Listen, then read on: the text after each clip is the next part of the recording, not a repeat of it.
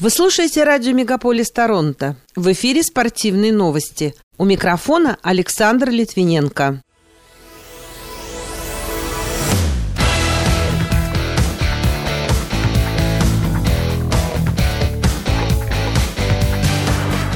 Национальная хоккейная лига и профсоюз игроков объявили о проведении турнира с участием команд Канады, Швеции, Финляндии и США. Канадец Райлан Винкс квалифицировался на Олимпийские игры по прыжкам в воду. Канадские женщины в минувшую субботу продолжили свое победное шествие на этапе Кубка мира по ски-кроссу. Российский теннисист Даниил Медведев примет участие в командном турнире Кубок Лейвера в сентябре, а специалисты в области фитнеса рассказали, как быстро набрать форму после зимы. Эти и другие спортивные события Канады и России в этом выпуске на радио Мегаполис Торонто. В студии для вас работаю я, Александр Литвиненко. Здравствуйте.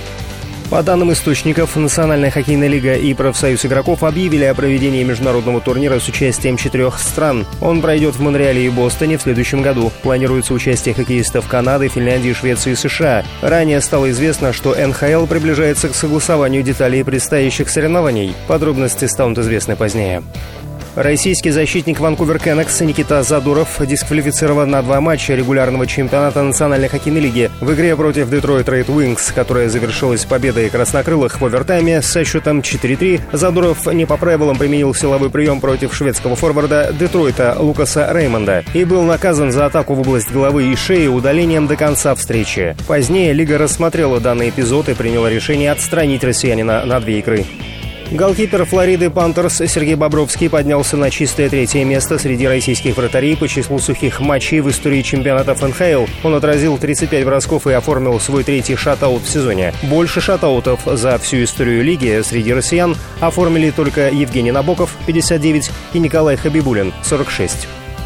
22-летний канадский прыгун в воду Райлан Винкс превысил 480 баллов, необходимых для олимпийской квалификации на мужских соревнованиях чемпионата мира на 10-метровой вышке в минувшую субботу в Дохе. Китаец Ян Хао выиграл шестое золото в карьере. Он опередил своего соотечественника Цао Юаня и украинца Алексея Середу.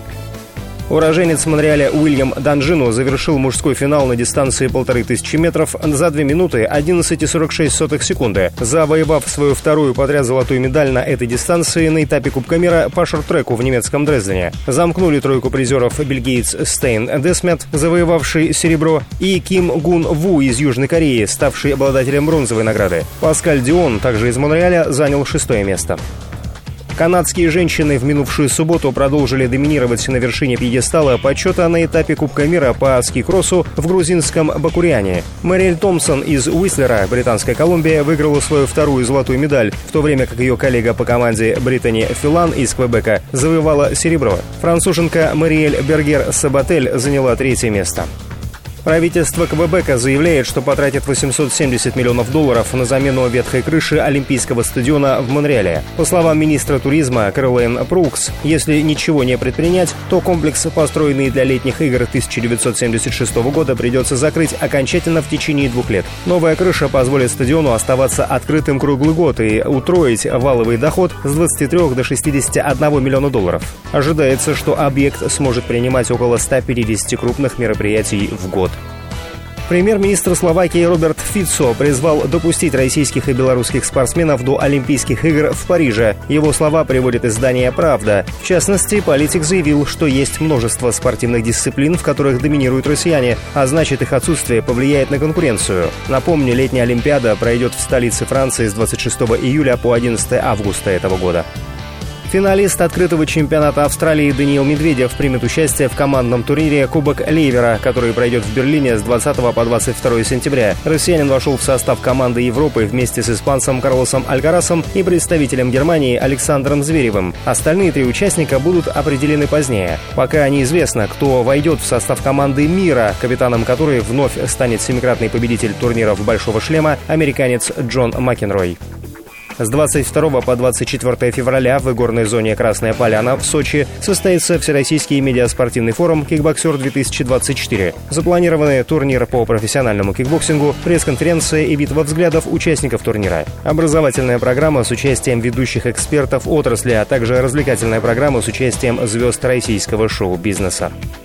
Эксперты в области фитнеса дали советы, как быстрее прийти в форму после зимы. Прежде всего следует обратить внимание на питание. По возможности лучше исключить мучное, сладкое, жирное и жареное, употреблять больше овощей и фруктов, подобрать мультивитаминный комплекс, увеличить количество прогулок на улице, а по утрам делать зарядку. При правильном подходе результаты станут заметны визуально уже через месяц.